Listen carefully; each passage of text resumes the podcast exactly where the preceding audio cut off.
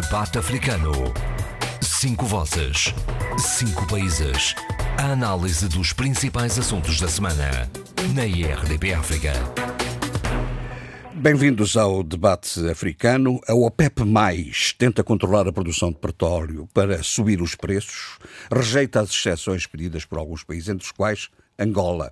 A PGR de Moçambique apresentou um relatório ao Parlamento e foi questionada pelos deputados. Termina hoje, dia 22, o prazo dado pela CDAO para a constituição do novo governo na Guiné-Bissau. Há negociações políticas em curso. Críticas do presidente de São Tomé e Príncipe ao governo sobre a gestão da pandemia lança alguma tensão nas instituições políticas. Em Cabo Verde, deve prolongar o seu mandato na presidência da CPLP por causa da crise pandémica. Parece haver consenso, mas houve remoques pela forma como se tornou pública essa hipótese. Vamos a estes assuntos e outros. Comecemos pelo relatório da UNECA. Eh, este relatório levantou dúvidas sobre a capacidade de Angola e de Moçambique responderem à crise. Sustenta a ideia em indicadores de gestão económica, orçamental e financeira. Eduardo, leu este relatório? Sim, sim, li e devo dizer que não é só Angola e Moçambique. É, é, é esse reparo para os dois, para os dois países lusófonos sim. é extensível a, a, todo o continente africano. É, é, é Portanto, a África carece fortemente de espaço orçamental para reagir como uh, o resto do mundo reagiu, não é? Uhum. Uh, isto é, ter capacidade de de, de, de, fazer, de, provocar estímulos na, na, na economia. Mas é? um dos principais Portanto, indicadores, nossa... um dos principais indicadores, parece-me, Eduardo, é exatamente o alto sim. nível da dívida, não é? O alto em função sim, do, em, sim, em, em, relação ao PIB, não é? E, e um outro fator também muito importante para além da questão uh, orçamental é a, a questão do valor da desvalorização da moeda, não é? Face às principais Exato. moedas internacionais, não é? Exato, a depreciação de muitas das moedas africanas em relação ao dólar e ao, e ao euro, não é? Mas, eh, eh, de acordo com o relatório, há quatro desafios críticos, como eles chamaram, não é? os déficits, os déficits fiscais elevados, embora eu nessa matéria eh, possa discordar um pouco com essa generalização, porque há déficit e déficits, não é? Os déficits, há déficits virtuosos, não é? Quando nós nos endividamos para criar uma capacidade produtiva maior para o nosso país, nós consideramos isso um, um déficit virtuoso, não é? Portanto, estamos a aumentar o PIB potencial do país, não é? E, portanto, não faz, a, a UNECA não faz nenhuma diferenciação nessa, nessa matéria. O que é, o que, o que, esta falta de precisão às vezes deixa-nos assim um bocado desiludidos. Não é, não é bem assim. Há déficits e, e déficits. Há, há, depende da, da, qualidade desses mesmos déficits. Uhum. O, um, um, dos aspectos mais importantes para mim foi a, a, referência aos altos custos de crédito. É evidente que países uh, estão a obter uh, empréstimos a, a, custos relativamente baixos. Uh, vejamos o caso de Portugal, não é? Tem se endividado a, a, a, custo bastante baixo. Hum. Uh, enquanto que o continente africano é, é, é, dos mais altos do mundo. É dos mais altos do mundo. E, e isso é, é, é, é extremamente preocupante. Países pobres a endividarem-se a altos custos. Portanto, isto vai uh, uh, aumentar o endividamento. Portanto, uh, alguma coisa devia ser feito. Desapareceu do mercado de, de, de, de capitais os créditos concessionais. E isso, isso é, é, algo que deve merecer algum estudo e algum cuidado. Antigamente, os nossos países obtinham, por, for, por via do, dos créditos junto do Banco Mundial e até do, do, do, do Fundo Monetário Internacional para aquelas questões mais rápidas, não é? Uhum as facilidades de crédito a, a, a, custos relativamente moderados, baixos mesmo, não é? E hoje já isso não se passa. Quer dizer, agar, agarraram no total dos países africanos e enfiaram-nos no mercado financeiro. No mercado financeiro. E aí, no mercado financeiro, é?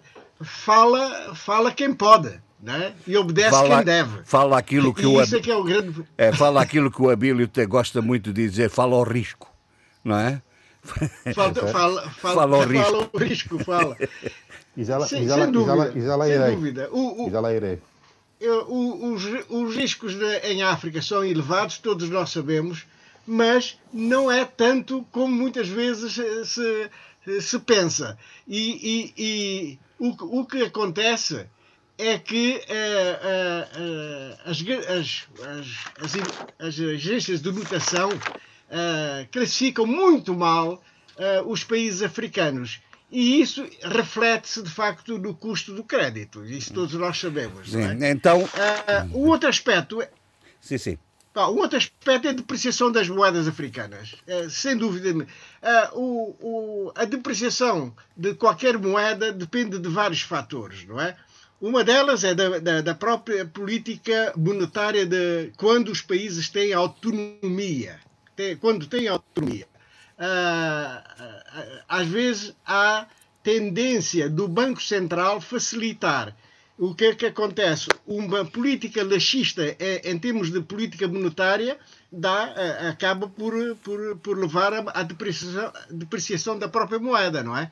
Vejamos, vejamos casos contrários na, no, na, nas zonas monetárias uh, envolvendo vários países e com a, com a tutela de países europeus, nomeadamente o caso concreto do, do franco CFA e, e do, da África Central, aí há maior estabilidade. Portanto, não se fala da depreciação dessas moedas, não é? face ao euro. Tanto mais que uh, moedas, as moedas do franco CFA uh, estão de facto endossadas a, a, ao euro, não é? Uhum. Tem, portanto, tem, seguem, seguem, digamos, a cotação do, do euro e, consequentemente, do dólar. Portanto, aí Muito há bem. uma certa estabilidade. O, pro, o problema é nos países com autonomia monetária, não é? Com uhum. soberania monetária. Aí é que, os, que há alguns problemas, não é? É, é, o que deixa o que deixa Eu sei que o Jorge sim. não o, o que deixa o que é um bocado eh, paradoxal do ponto de vista político quer dizer aquilo que nos dá soberania é aquilo que nos prejudica é, é, e... é, é um, é um bocado eh, criar laços Mas, de dependência Jorge, que quando... se eternizam não não, quando a política monetária eh, não é feita de forma mais correta possível, não é? Uhum. Porque havendo autonomia, havendo soberania, a verdade é que isso obriga também que haja uh, bastante critério nessa mesma política. Quer dizer, não pode ser uma política laxista. Por exemplo, eu vou dar só um exemplo que é muito frequente no continente africano. Uh, uh, o, o, acesso, digamos, à facilidade de crédito junto do Banco Central por parte da, do Orçamento Geral do Estado é um dos responsáveis pela depreciação da moeda. Está a perceber? Portanto, uh, uh, o recurso sistemático à emissão monetária leva a haver a depreciação da moeda. Esse é que é o grande problema na maior parte dos países do nosso, de, do nosso Porque continente. não há correspondência com a economia, não é?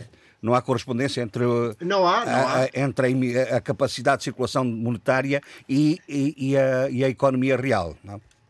Há um desajustamento. Exatamente. Entre a criação monetária, uhum. entre a criação monetária e, e a, e e a, a produção. E Muito a, bem. a elevação do nível da Exato. Vamos lá, o, parece o, o, o Abílio ameaçou de falar sobre o risco. Vamos lá ver. Sim, ameacei e, e, e, vou falar um pouco sobre o risco, enfim, numa outra perspectiva, eh, para ilustrar, para ajudar a ilustrar tudo aquilo que o Eduardo Fernandes acabou eh, de dizer e que consta de forma bastante fundamentada no relatório eh, da UNECA, eh, que é a situação muito específica do Zimbábue. Dentro da situação específica que o Zimbábue vive, já há anos que todos conhecem, eh, razoavelmente bem, aqui uma nova situação que resulta do novo poder, resulta da necessidade de criar uma nova realidade que faça uma ruptura com a realidade eh, anterior. A realidade anterior é a história do Zimbábue, não pode deixar de ser, quem está a fazer essa ruptura fez parte dessa história uh, do Zimbábue. Mas o que me interessa aqui, o que me importa aqui realçar, efetiva e realmente, é uma carta que se tornou pública, que seria uma carta confidencial, do Ministro das Finanças eh, do Zimbábue, o Sr. Mutuli Nkube, aliás, um quadro superior eh, do Zimbábue, muito reputado, muito cotado, vem de Cambridge, de grandes universidades, eh, é professor, é académico, é investigador e é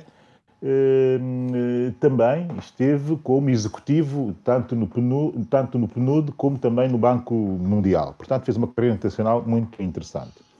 E o que o senhor Nkube uh, diz nessa carta, que se tornou uh, praticamente viral hoje e que se tornou pública quando ela era confidencial, uma carta dirigida, como eu disse, à diretora-geral do FMI, mas também com conhecimento do, do, presidente do, do, do Banco Mundial e do próprio Banco Africano para o Desenvolvimento.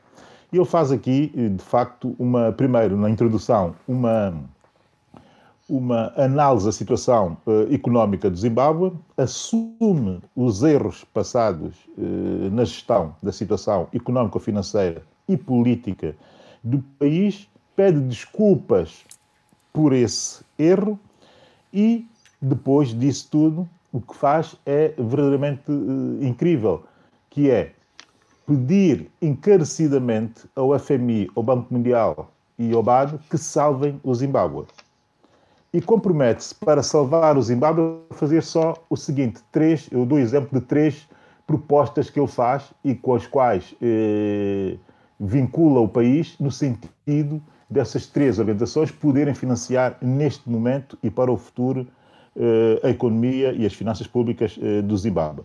Primeiro, toda a gestão financeira será sempre feita eh, sob coordenação exatamente do Banco Central, daí a relevância das palavras eh, que o Eduardo Fernandes eh, acabou de dizer, para além da, da, da, digamos que para além da fiscalização financeira ou monetária do Banco Central, seria também a fiscalização da gestão daquele, daquele, daquele valor. Sendo que o Ministério das Finanças, unicamente que faria seria executar um plano aprovado também pelo Banco Central do Zimbábue. É uma proposta, eh, enfim, interessantíssima, que vai naturalmente oh, contra. Oh, Abílio, desculpe interrompê-lo. Desculpe interrompê-lo. Desculpe interrompê-lo. Não, isso não é colocar a política amarrada ao Banco Central. A decisão exatamente, política não exatamente. pode ser do Banco Central. Mas, oh, exatamente. Pois é.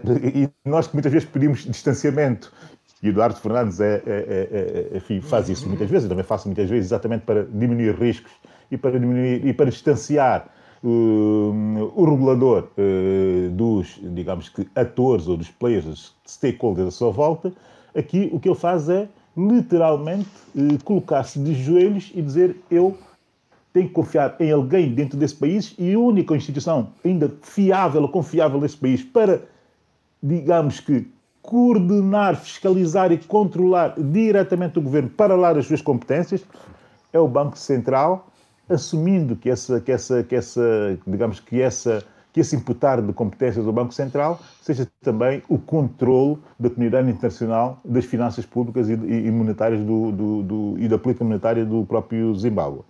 Segundo, ele assume e compromete-se, juntamente com o governo, a uma política, eh, a uma série de reformas eh, anticorrupção, algumas delas absolutamente radicais, que colocariam de fora do jogo político, como ele é conhecido e feito hoje eh, no Zimbábue, os grandes ganhadores eh, da pobreza do Zimbábue, que é, são os políticos, os políticos ligados a setores militares eh, do país, raramente se fala nisso. E, e, a terceira, e a terceira é assumir uma reforma da própria Constituição Política do Zimbábue. Portanto, aqui o Ministro das Finanças a assumir o risco político como fundamental para poder financiar o seu, o seu país. Essa carta, do meu ponto de vista, é uma carta que devia ser lida uh, por uh, grande parte dos líderes africanos, porque isto, a coisa de 10 anos atrás, era absolutamente impensável vamos, vamos que o Ministro das Finanças da África hum. fizesse uma abordagem uh, ao FMI, às multilaterais, desta forma e com este conteúdo, sobretudo, porque nós sempre batemos por fugir da condicionalidade e batemos por fugir das condicionalidades impostas pelas multilaterais que nós colamos, e, e colamos bem em alguns aspectos, aos países ocidentais que nos colocariam entraves eh, no financiamento das nossas economias, agora estamos a pedir exatamente o contrário. Muito que é bem. É, condicionem-nos condiciona fortemente para, e, e, nós admitimos que esse, esse condicionalismo nos possa beneficiar. Isto tem que merecer alguma reflexão. Sim, é evidente que isto não é geral é... nem genérico no continente, mas tem que merecer muita reflexão. Essa carta uh, está online e eu aconselho toda a gente que Muito possa bem. e consiga está o conselho dado, está o conselho dado. Uh, isto, evidentemente, esta posição do Ministro das Finanças do Zimbábue uh, suscita questões muito sérias. Eu não sei se alguns dos outros colegas querem avançar com alguma reflexão, mas suscita algumas eh, preocupações, nomeadamente uma, uma, um manifesto, uma manifesta desvalorização da função política e da legitimidade política dos governos e eh, colocado, enfim, colocar os governos eleitos eh, democraticamente nas mãos de entidades eh, não eleitas, eh, que, que, não representam a vontade dos cidadãos. Mas, enfim, não sei se alguém quer abordar alguma questão destas rapidamente. Não, mas essa. Eu, eu gostaria de dizer duas palavras. Essa é a realidade que nós temos. Portanto, ninguém escapa, sobretudo no continente africano, ninguém escapa à, à tutela do, do, Fundo Monetário Internacional e do Banco Mas Mundial. aqui é Quer diferente, Eduardo. oh, oh, Desculpa, não. aqui é diferente. Sim. Aqui não é sob tutela Sim. de entidades internacionais uh, estranhas. É uh, o governo dizer Sim. ao Banco de Portugal, governem os senhores. Ao Banco de Portugal. Ao Banco do Zimbábue, uh, governem os O senhores. banco- banco- Nós, nós teremos uma espécie de, O- de conselho de administração. Os, os senhores governam. Não é? É, é dizer, os senhores é que governam. Mas, Não? Tem sido o contrário. mas tem sido o no contrário. fundo, há- Sim, sim, Eduardo. Então, eu- eu- o, o- o Banco Central tem um papel extremamente importante em qualquer economia, não é? Sobretudo quando um país tem a soberania monetária, tem soberania monetária, o Banco Mundial, o Banco Central tem um papel chave também na, no- na, na política económica e financeira do país, não é?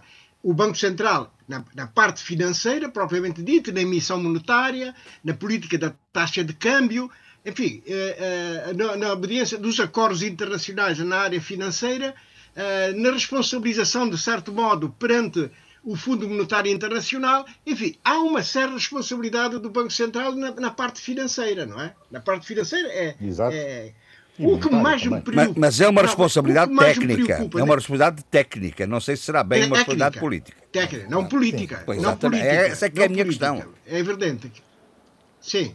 Não, mas a, a- a política, quando vai contra ah, os- as- a, a- os- a- a parte técnica e põe em causa, digamos, os acordos internacionais com os, os responsáveis pela supervisão, entre aspas, não é? com o Fundo Monetário Internacional e o Banco Mundial, está eh, esse, esses organismos podem pôr em causa a, autonomia governativa do país. É que podem pôr mesmo em causa. Este é que é o grande problema. Sim, não é? senhor. Vamos lá. Eh, Alguém Bom, mais eh, quer mas eu dizer alguma gostaria só coisa? dizer uma Mas coisa. espera. Tá. Diga, diga, diga. Diga, Adolfo, diga. Eduardo. Não, o que eu queria dizer era o seguinte. Não, eu já me é- calei. Vai lá, deixa lá. Eu já me calei. É. Não, Adolfo. Eduardo, eh, comece você, que eu continuo. Meus senhores, não, eh, Adolfo, faz favor de dizer o que tinha a dizer. Desculpe lá.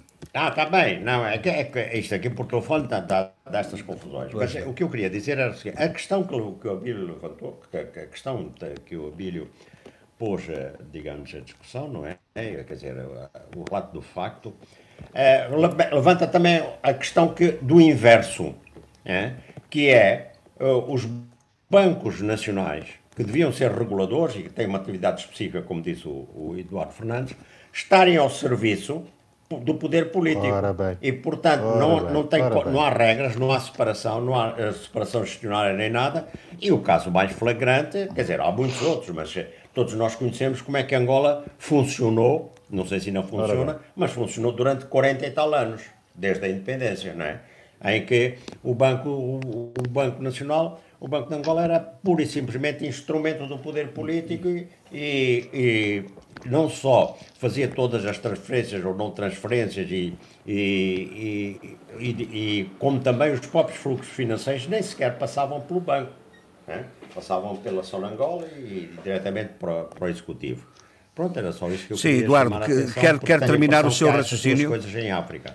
Eh, Eduardo, Isto quer agora é ter- novo. Não, Quer- eu acho. Desculpe. Não, no, no essencial está, está, está dito, mas a, preocupação ainda relativamente ao, ao- ao relatório da, Da UNECA. da UNECA é extremamente preocupante para os nossos cinco países. né? É, é extremamente preocupante. Tira, à exceção de Moçambique, que deverá registrar eh, eh, o, digamos, uma certa, um certo crescimento, Angola e todos os outros países entra- estarão em recessão, não é?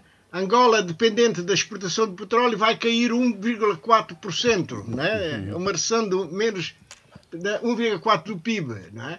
Cabo Verde, menos 4%. Ou seja, 9 pontos percentuais abaixo da anterior previsão. Santo Tomé e Príncipe deve registrar uma recessão de 6% do PIB a mais acentuada entre os países da língua, da língua oficial portuguesa.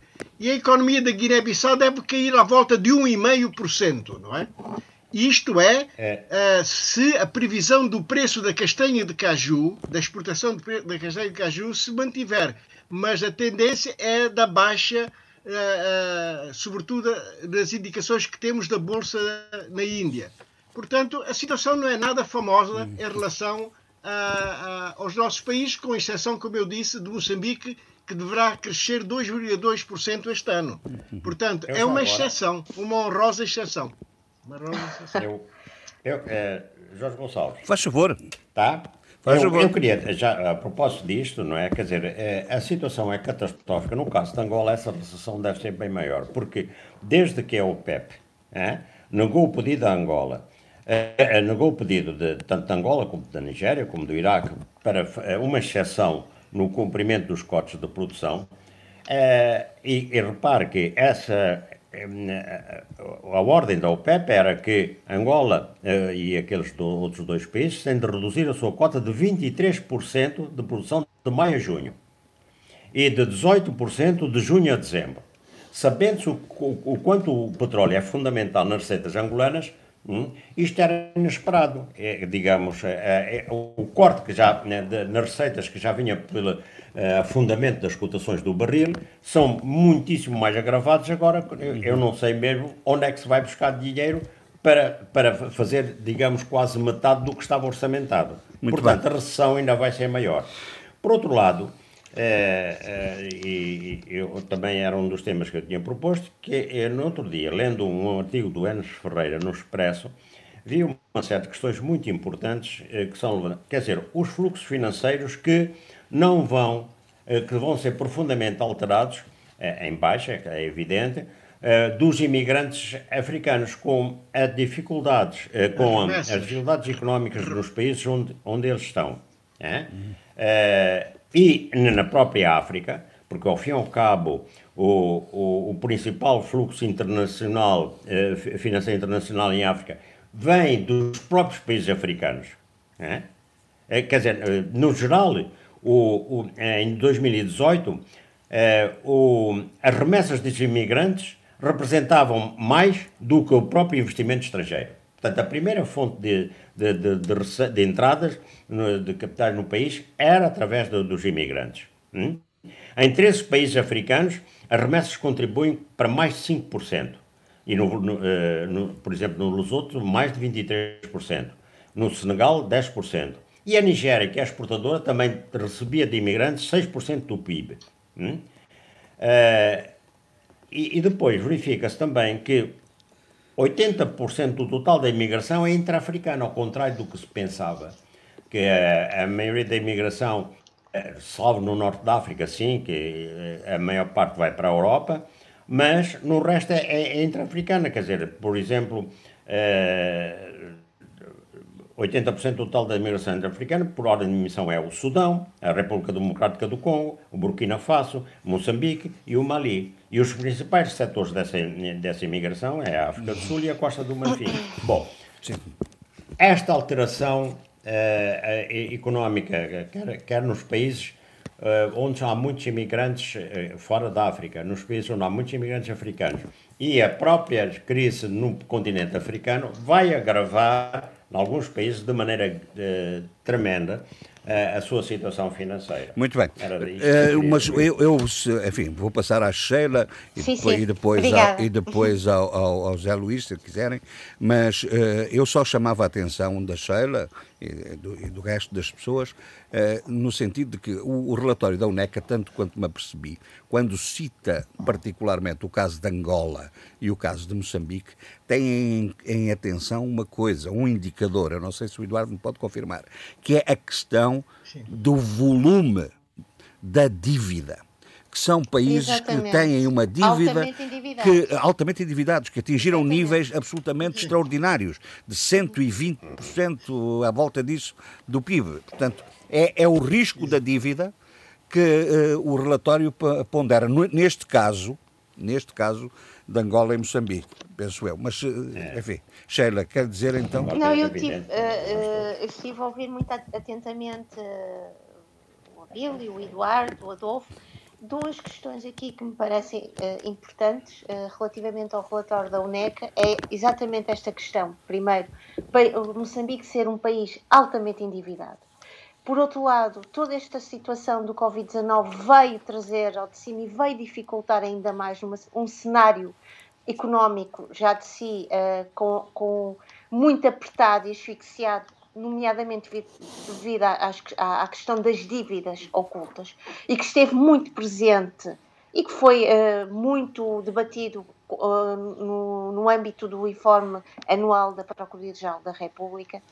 E outra questão que acho que era importante, e aqui usar também alguns exemplos que temos vindo a, a, a testemunhar e, e vemos uh, pessoas a virem a alertar e a pedir apoio, é que, por exemplo, um dos setores mais uh, uh, uh, vítimas neste sentido do, do Covid-19 é a hotelaria, o turismo em Moçambique, que, que vai, há, há, há, há, empresários e, e, e, pessoas que vêm realmente estão desesperadas porque a hotelaria, o turismo fechou em Moçambique. E nós sabemos que Moçambique vive muito Uh, por exemplo, o caso de Inhambane, ainda, ainda ontem via, Inhambane tem um, um, um, um, registro em termos turísticos vindo da África do Sul incrível. E, portanto, todo este manancial e toda esta entrada de, de, de, de dinheiro que entrava em Moçambique vem, vai uh, uh, ainda tornar muito mais precário e fragilizar a vida das, das populações. Por outro lado, o nível de desemprego vai está a aumentar, não vai aumentar, está a aumentar. E depois, relativamente à questão do, destes países muito endividados, a UNECA chama a atenção para algo muito interessante e que é visto e tem sido analisado com muito cuidado, é que uh, o Covid-19 trouxe ao de cima uh, e, e, revelou as várias vulnerabilidades, fraquezas e, e a força de alguns países relativamente à fraqueza de outros países. Moçambique não tem investido o suficiente na saúde, uh, ao nível da segurança social e outros setores, e isso denota-se, por exemplo, uh, neste momento em Moçambique há uma preocupação absolutamente uh, constante entre, por um lado, o confinamento social, e que é uma alerta constante, e por outro lado, a população que está desesperada à procura de situações para sobreviver e que sai de casa e que vai uh, para os mercados informais porque não tem outra forma de sobrevivência. E, portanto, isto demonstra, este, neste, uhum. nestes tecidos, uh, nestas realidades vá, microeconómicas, nomeadamente ao nível dos contextos dos mercados informais, o quanto o país não tem mãos e não tem uma estrutura, quer social, quer económica, para poder evitar e poder uh, uh, uh, comatar este, este, tipo de confinamento social. E, portanto, outra situação que vi uh, com atenção é a questão também dos transportes. Uh, uh, nós às vezes pensamos há uma questão muito pequena, a questão dos transportes escolares. Não, não é pequena, porque a população em África é uma população jovem. E nós vemos, por exemplo, o perfil em Moçambique dos afetados é mais a população jovem do que a população uh, uh, idosa, como acontece aqui na Europa. E, portanto, são realmente uh, há aqui critérios, dimensões de análise que, têm, que estão muito relacionados muito e que bem. precisam de estar sempre nesta equação. Uh, Eduardo, deixa-me só dizer aqui uma coisa. A UNECA diz realmente sobre esta percentagem de que Moçambique deverá crescer 2,2%, mas, por exemplo, o Economist Intelligence Unit não vai nesse sentido consegue explicar-me esta divergência entre estes duas, dois organismos? Porquê esta divergência? Não, não, é, não, não é fácil, quer dizer, cada um tem, tem vários critérios, não é? Uh, Mas há é critérios estranho, otimistas, não é? Porque, há outros porque, mais. Pronto. Sim, mas de qualquer maneira, uh, uh, há, uma das partes está mais bem informada do que a outra, certamente, porque senão não havia essa grande disparidade, não é? Mas a verdade é que, é que, é que há, uns, há, há uns técnicos que são mais conservadores e outros que, que é. não tanto, não é? De modo que comparar esses valores não é, não é assim muito fácil. E estamos, é a, estamos a falar de projeções. Sabemos, e estamos a falar de projeções. Sim, exatamente. É, de projeções. Não sei se o Zé Luís está ainda connosco ou está, com certeza. Estou, estou, estou, é, isto é uma matéria que o meu caro amigo não, não sei se terá muito interesse em abordar, porque o, o, tanto quanto sei, o Zé Luís está mais é, é, nas, nas lógicas emocionais do confinamento, não é? Não é? Muito bom. Na, na, na, na exposição pública, como, como escreveu, não é? E privada dos corpos, das almas e dos espíritos. No confinamento do sucedâneo da prisão domiciliária, o meu caro amigo encenou este confinamento de uma forma poética, não é? Evidente, sim, evidente. Tentou-se, tentou-se. Não, o que, o, que me, o que me levou a escrever uh, este texto, que vai ser publicado no Santiago Magazine, em sete partes, ferro, não aumentar, não é? é que não, eu estava muito pessimista em relação à África. Em relação à África, porque todo mundo dizia, e ainda dia estava a ouvir a Paula Borges, na RDP África, e curiosamente, um dos comentários ao, à primeira parte do meu texto é uma projeção que diz que uh, a Covid-19 vai ter imensas vítimas em África, 200 milhões de infectados, 200 eh, mil mortos, mas no futuro. E eu, agora, portanto, é um comentário de agora, e que cita estudos, uh, estudos, portanto, de laboratórios londrinos, etc.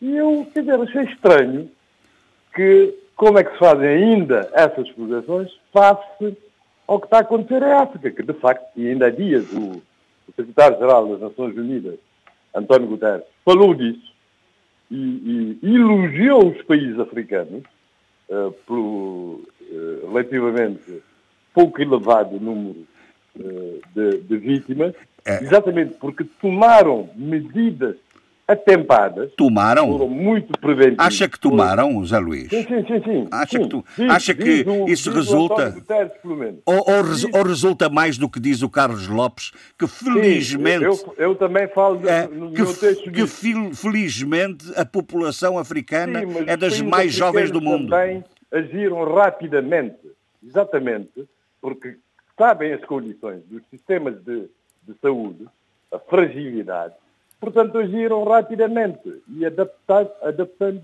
às circunstâncias africanas, exatamente da economia informal, etc. Isto é que disse agora o, o, o António Guterres. Ouvi ontem, portanto, a elogiar os, os países africanos e mais, dizendo que determinados países europeus deviam ter aprendido com os países africanos. Disse o António Guterres. Por isso, digamos que fiquei surpreendido com o que está acontecendo em África e, e relacionado com outras coisas. Uh, também fiquei surpreendido com Cabo Verde, na parte da sensibilidade das medidas, mas também das medidas de apoio social. Mais à frente, com certeza, que falarei disso eh, nas, nas polémicas entre a União Nacional dos Sindicatos Cabo-Verdianos, dos Trabalhadores, e, a, e, o Instituto Nacional de Previdência Social. Não sei se posso falar disso já. Não, não, eu, eu aliás, uh, vejo que é, que é um dos fatores bastante dissonantes na sociedade, na sociedade cabo-verdiana. É essa polémica da, da gestão social da crise, não? Sim. E agora, acabando sobre o texto, porquê? Por, por todo o alarido que houve a volta de Germano Almeida, que foi, não foi, felizmente, primeiro infectado, né, a primeira vítima, mas foi o primeiro confinado, né? de Cabo Verde, porque se, se, se, se, se pôs uh, voluntariamente em quarentena no Hospital Batista de Souza como medida preventiva e devido à morte do, do escritor chileno, não é argentino como, como, como escrevi uh, nos textos que, que, vos, que vos mandei. Chileno, Luís Sepúlveda. E porque Germano prometeu uh, escrever um livro sobre, uh, portanto, a pandemia, não é? um romance. Eu estive aí a dar conselhos sobre o que é que ele podia escrever. Não é? Bom, voltando agora à polémica entre uh, a UNTCS, TCCS e a, União dos de, de, Nacional, a União Nacional dos Trabalhadores, Trabalhadores. de Cabo Verde, Central Sindical, uma a principal central sindical, é, é, é, é a polémica reside no seguinte. Numa entrevista a um jornal cabo-verdiano, a presidente uh, do Conselho de Administração do Instituto da Previdência Social de Cabo Verde, diz que, perguntado sobre, sobre o papel do Instituto, instituto uh, no apoio social, ela diz, ela diz sim que tem sido, tem, há vários tipos de apoio, uh, portanto, no quadro layoff, depois o apoio solidário. Solidário portanto, a quem não está inscrito eh, na Previdência Social. E diz que é a Previdência Social que vai suportar, como seu encargo, esse apoio social. Então, uh, o antigo secretário-geral da UNTCC-TS reage imediatamente a dizer que isso não é, não é, não é uma função da, da Previdência Social. Uhum. Isso é uma função do governo, apoiar, portanto, quem não está inscrito e, portanto, o, o governo terá que, o Estado... Através do orçamento, através do orçamento, não é?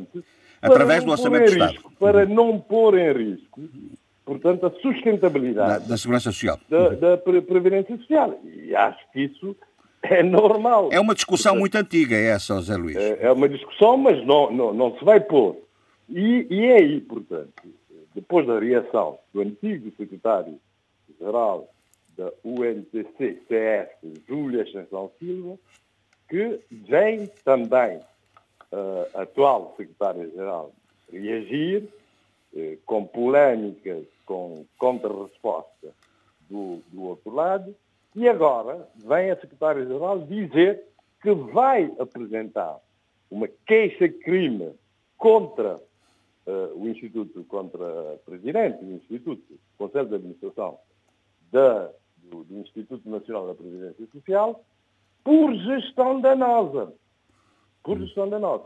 Bom, eu, a minha posição, uh, não conheço os meandros todos da questão, não tenho todas as informações, mas parece-me que em todos os países, inclusive em Portugal, portanto, há um facto do príncipe, há uma coisa extraordinária que, eh, que, que, em que o Estado reagiu e declarou o estado de emergência, um facto de, de, de príncipe, né? como se diz em direito. Uhum. Portanto, o, o Estado é que deve assumir esses encargos. Com, depois pode-se ver as modalidades mas não é, não se vai. Mas o mais grave nisso, Jorge Gonçalves, é que o apoio social solidário tem sido prestado, mas a parte eh, da Previdência Social para o layout, né, que em Cabo Verde são é metade, metade, 50, 50, 50 portanto, a, a entidade patronal, Sim. 35%, e e a Previdência Social, a Segurança Social, uh, portanto, 35%, com a diminuição de salário para 70%, na verdade, uhum. ainda não chegou. Não chegou, portanto, aqueles que descontam para. É o mesmo que aqui em Portugal. Social. É o mesmo. É mesmo... Estão a ser prejudicados. São as mesmas eu críticas. Creio, eu creio que em circunstância nenhuma, uh, uh, nenhuma, uh, a Segurança Social, o Instituto da Segurança Social de Cabo Verde, pode assumir encargos Sim, que são do Estado, necessariamente.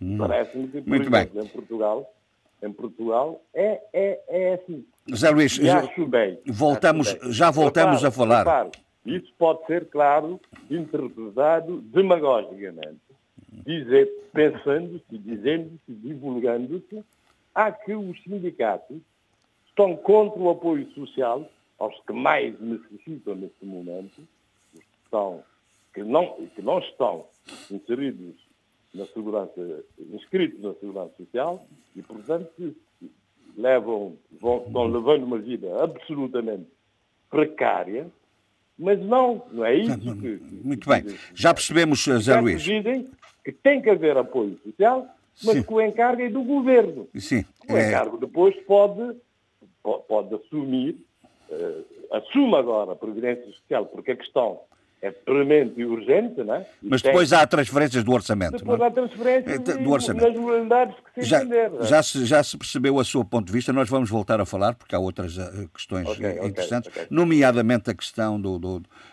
da, do prolongamento da presidência da, da CPLP por causa de, ah, desta, desta questão, mas já, já falaremos, tarde, já, falaremos, já falaremos sobre isso. Opa, é, o, o, problemas com o Bolsonaro, não é?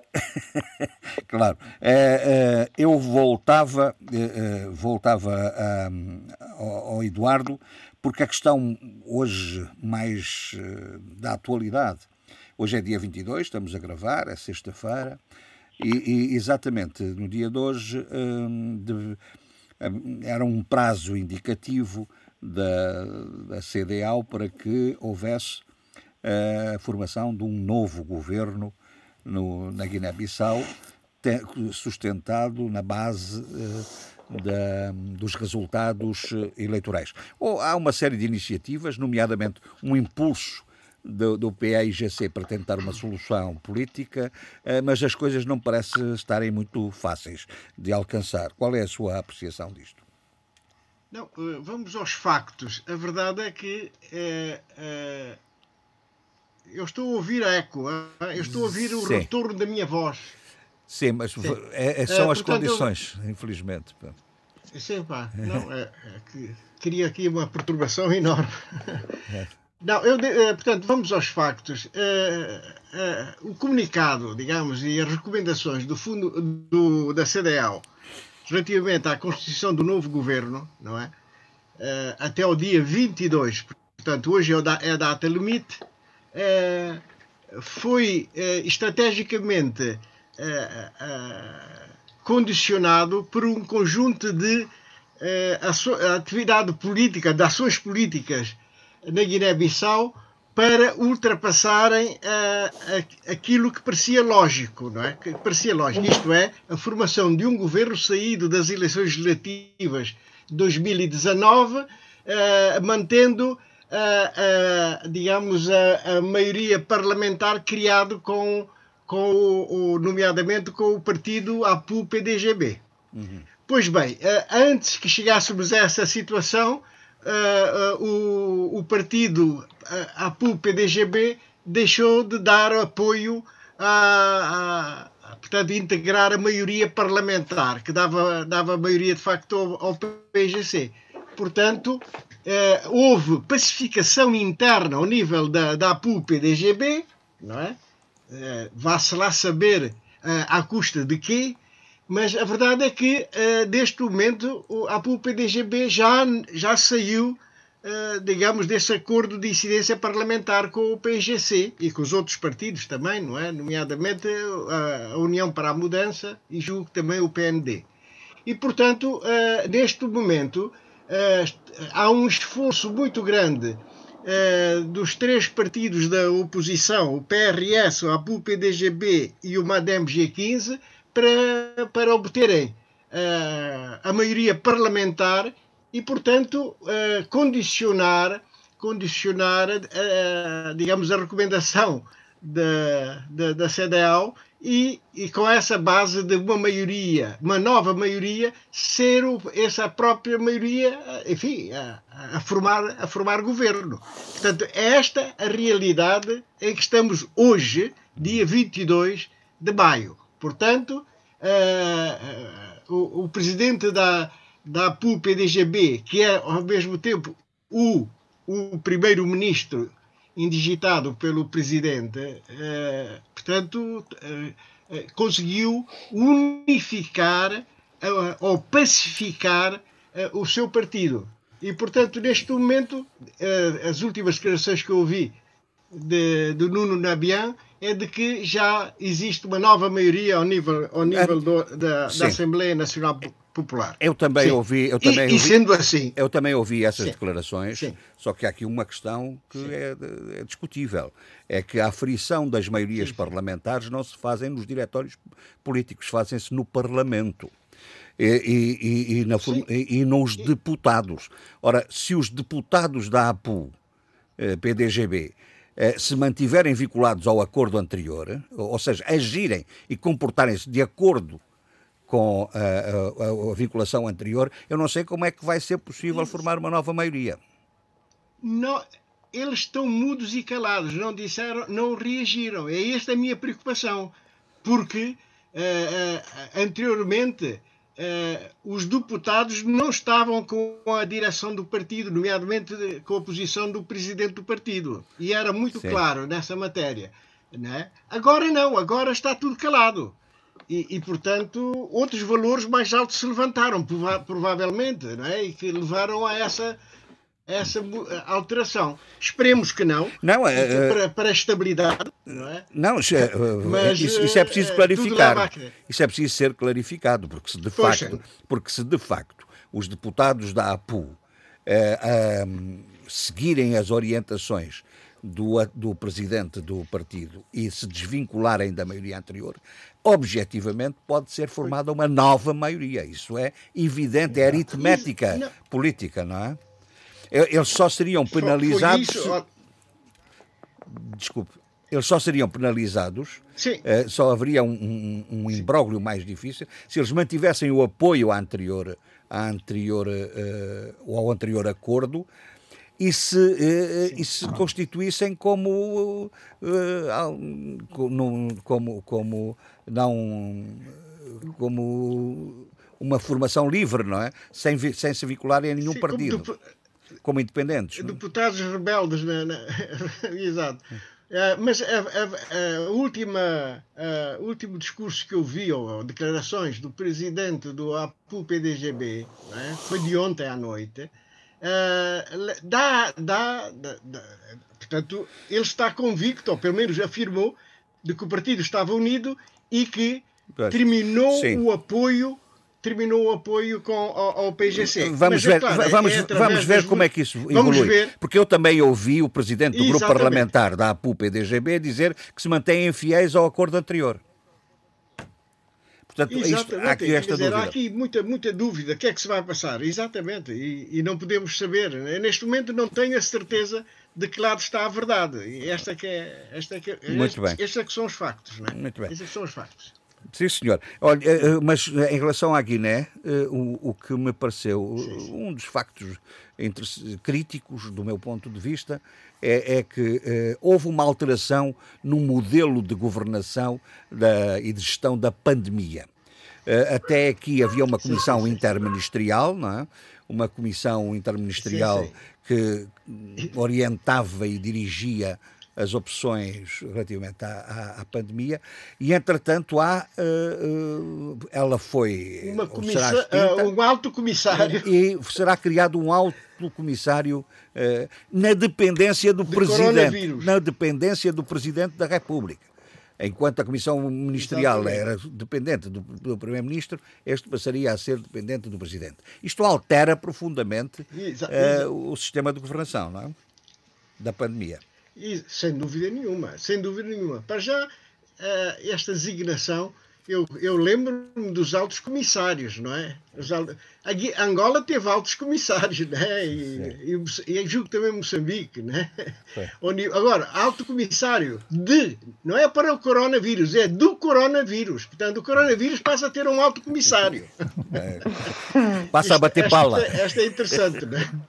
É. Basta bater pala. Não, e, e, não, e, e, em Portugal até houve, e em Portugal até houve um alto comissário contra a corrupção se bem se lembram. Exatamente, sim, sim, sim, sim exatamente.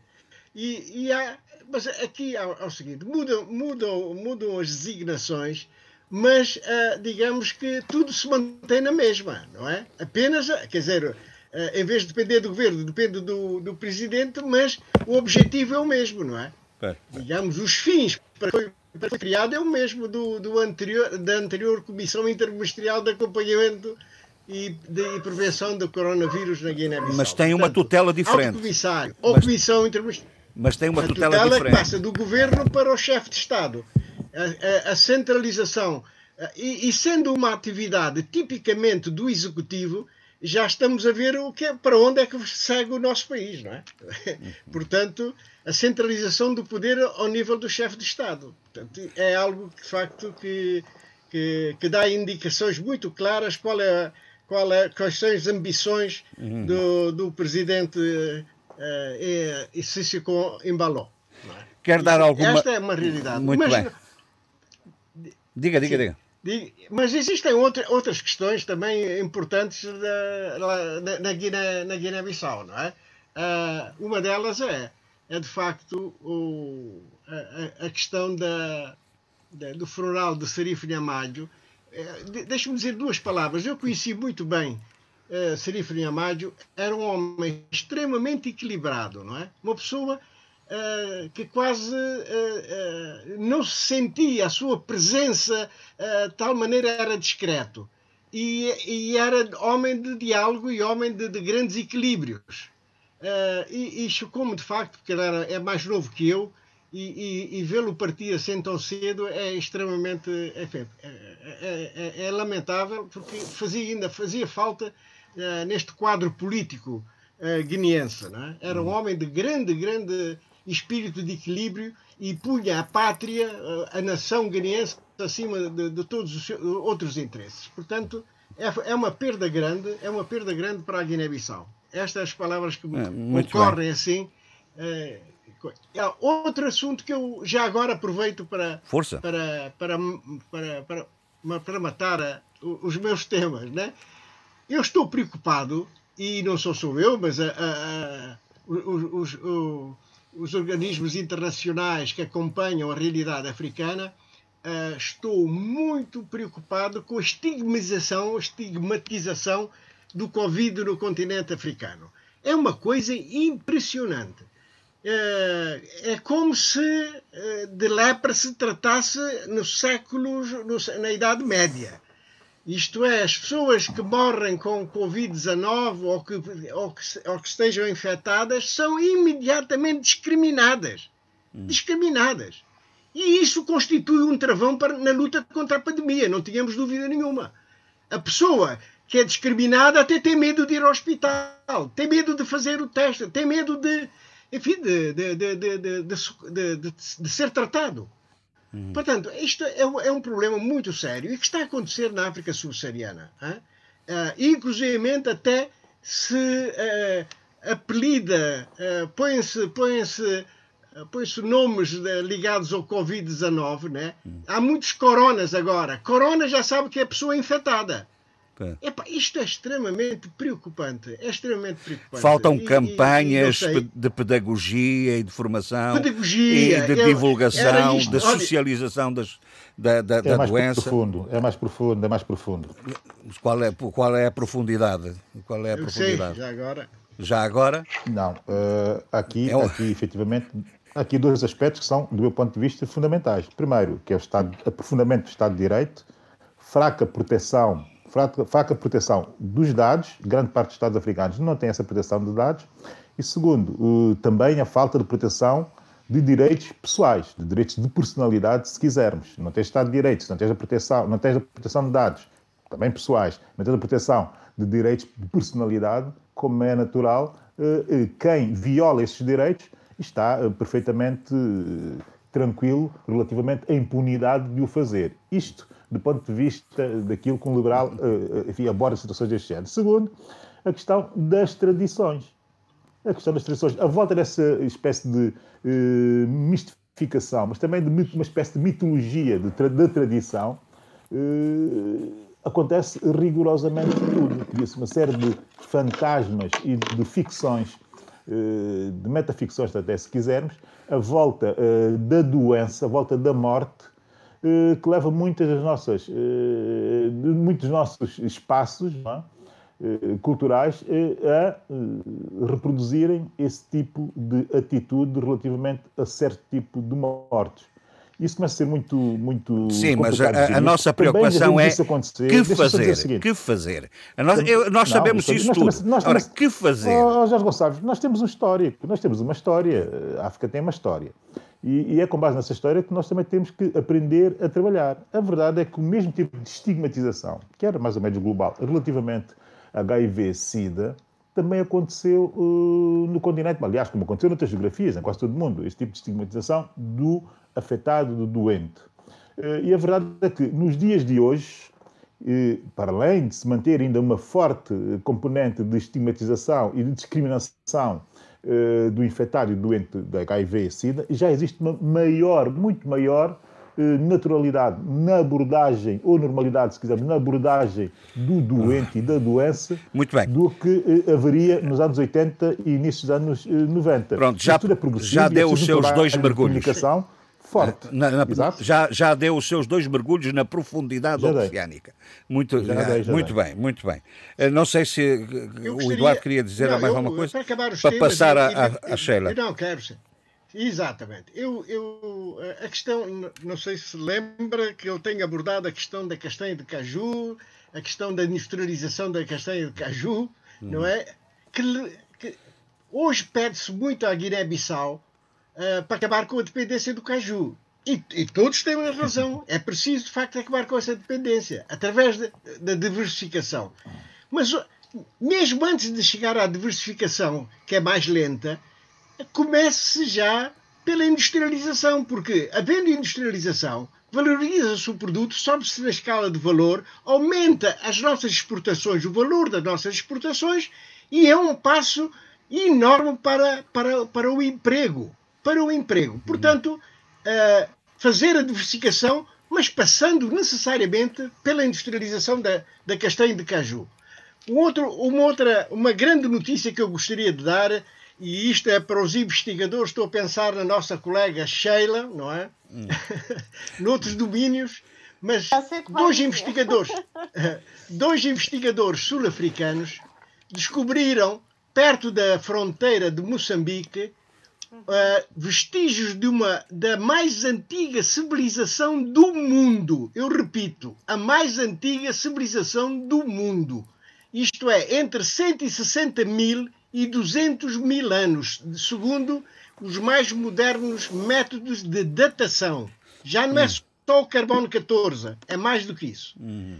É, e isso a confirmar-se, a confirmar-se, porque são, uh, ele, uh, já existe obra publicada e tudo sobre essa matéria, não é só notícia.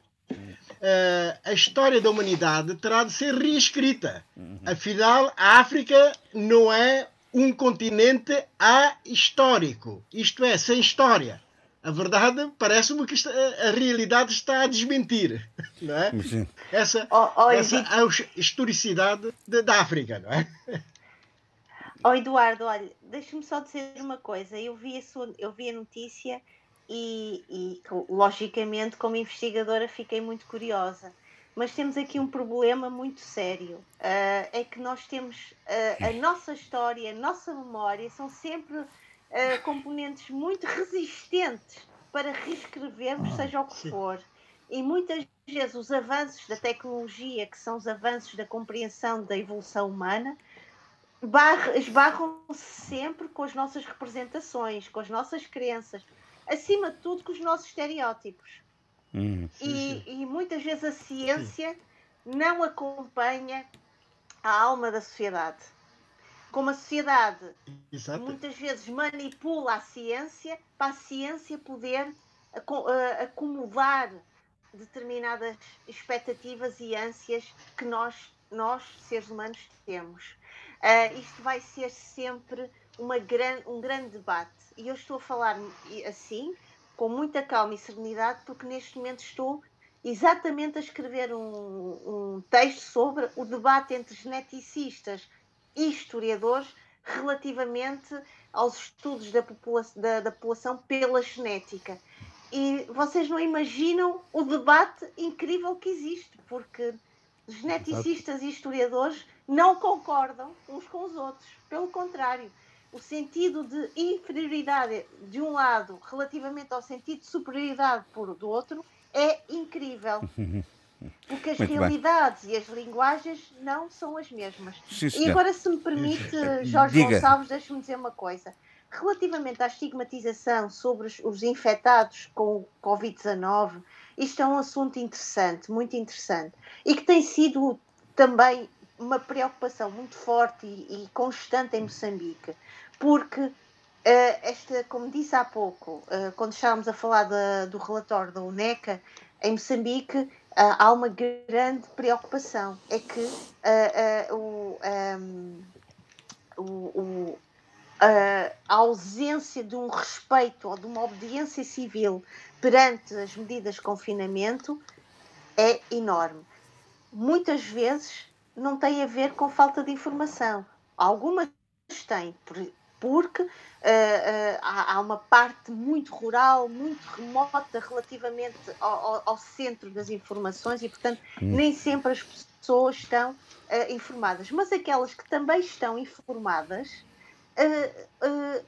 simplesmente ignoram. Portanto, há aqui várias dimensões que têm que ser analisadas para se perceber, por um lado, esta questão da estigmatização, mas por outro lado, esta questão da informação, porque essa informação existe. A Exato. questão é, por- é o que é que se faz com essa informação e, co- e quando é que a gente quando é que serve essa, para quem serve essa informação e quando é que não serve.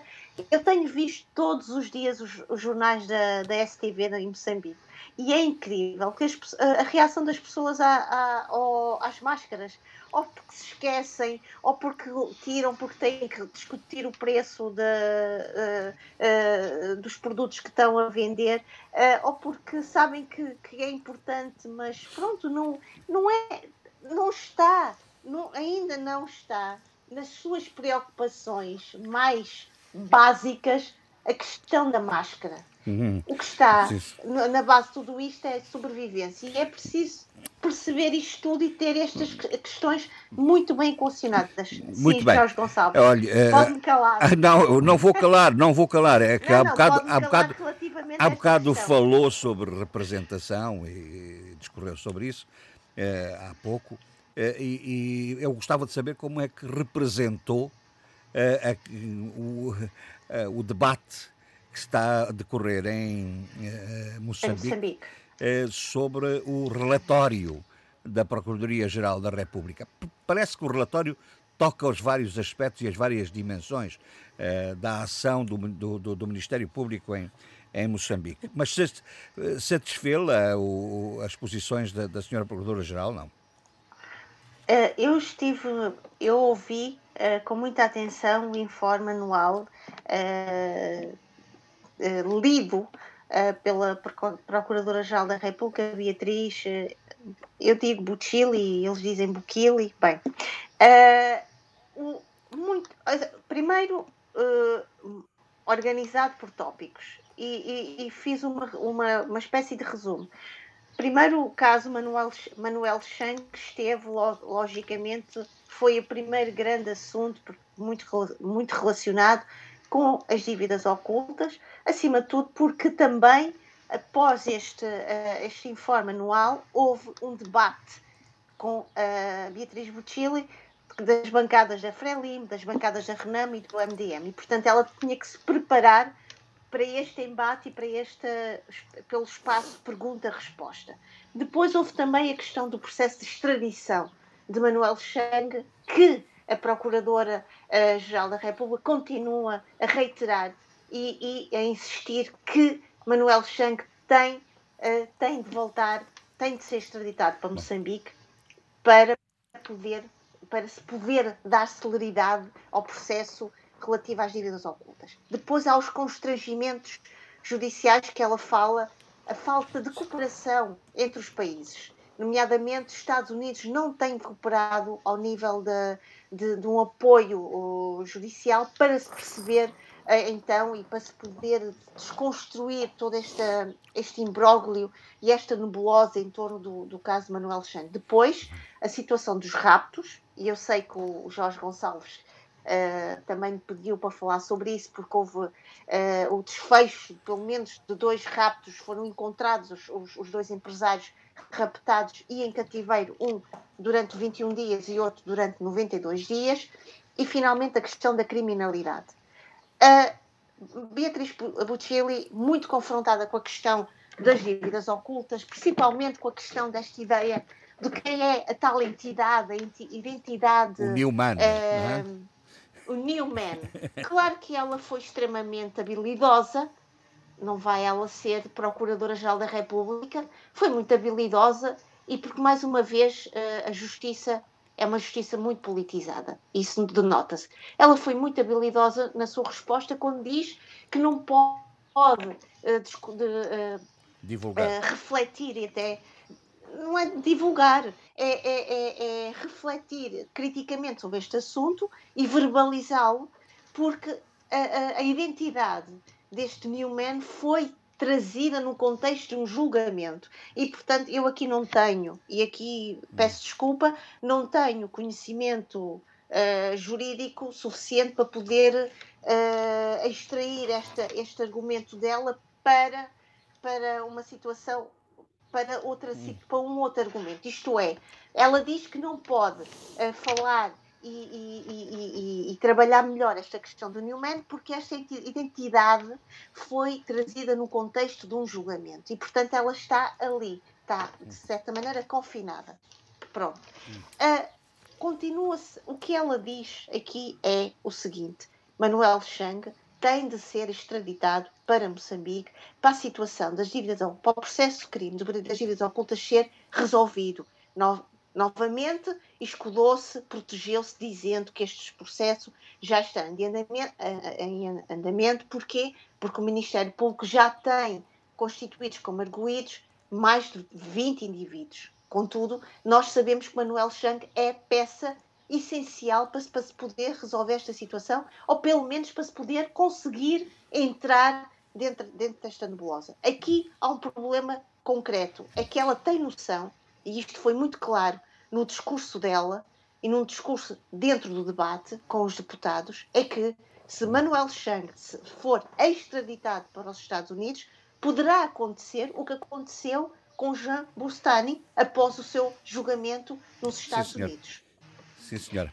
O que é que acontece? Uh, agora, os analistas uh, criticam e acham que o relatório sobre raptos de criminalidade foi um pouco otimista e, como alguns disseram, triunfalista. Porque eles continuam a dizer, e bem, que a questão da criminalidade, principalmente a criminalidade ao nível dos assuntos financeiros, não, não, não, não, não diminuiu, pelo contrário, continua a merecer muita atenção, porque muitos dos negócios e muitos dos protocolos e, e, e, e acordos financeiros são feitos e realizados é de uma forma muito subterrânea.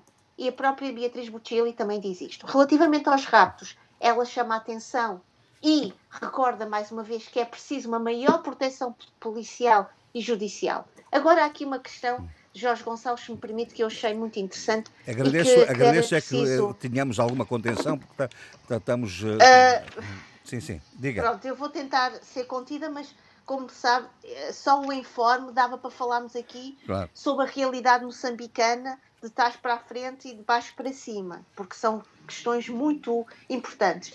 Mas, mas há aqui uma crítica no, no, dia, no, no dia do, do, do, debate, porque ela faz o discurso, uh, o informe no dia 20 e ontem faz o, o, é o debate com os deputados. Ela faz aqui uma crítica que eu achei bastante deselegante.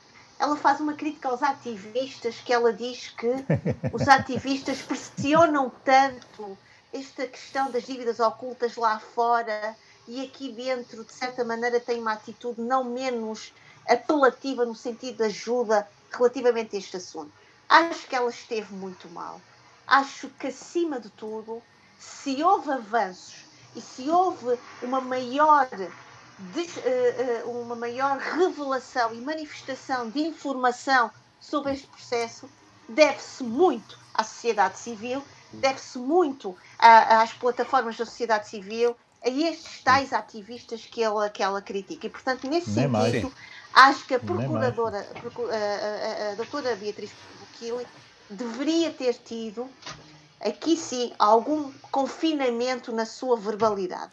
Muito bem. E, acima de tudo, algum pudor em dizer isto, porque se não fosse este apoio dos ativistas, não teríamos avançado e se calhar o tal, a tal celeridade que ela fala teria estado muito bem. aquém daquilo que ela referiu. Muito bem, eu só assinalo, porque vou passar ao, ao Adolfo, eu só assinalo em relação a Moçambique um outro facto eh, que, que, poderemos eh, analisar na próxima semana, eh, que é eh, uma espécie de concertação, que eu chamei uma concertação antiterrorista no quadro da SADC.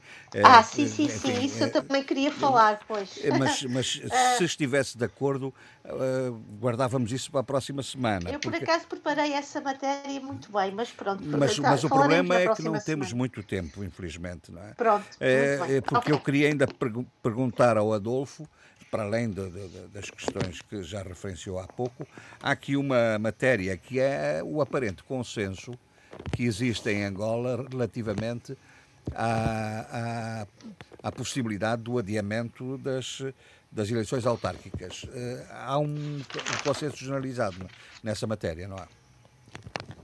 Parece que sim, é normal. Vamos lá ver. É, estavam prometidas para este ano as eleições autárquicas, este ano de 2020. Mas já havia o atraso na aprovação para a Assembleia Nacional eh, do pacote legislativo sobre o poder autárquico. E, e, esse atraso até futuramente seria agravado pelas divergências eh, sobre uma questão capital, não é? que é aquela pois, pois. que o que gradualismo adotar.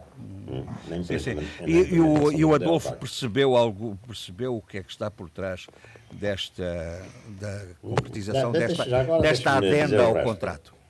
Ao contrato de. Não, depois não, mas do novo aeroporto. eu vou lá depois. Agora, Sim, depois mas nós não temos muito tempo, Adolfo. Peço-lhe que não, seja eh, conciso. Eu peço a lembrar que é, é num contexto, eu pelo menos tenho de recordar o contexto porque é que muito está bem. a haver este consenso nas autárquicas, não é? é? Porque, de facto, a pandemia 19 e o brutal baixa de cotação do barril, é, é, portanto, aleijou, chamemos assim, o orçamento, não é? Nosso sustentáculo eh, para eh, eleições e, por outro lado, não há mesmo condições. E, e o, o, onde é que está o consenso? Quer dizer, foram recebidos o, o presidente um, eh, da Casa CE e o presidente do PRS e, e o presidente da República de vários assuntos e depois eles ambos disseram que não havia condições é, por, no, no contexto. Eu acho que isto eh, vem, nesse aspecto, vem em boa altura porque, eh, para, para o próprio Executivo, não é?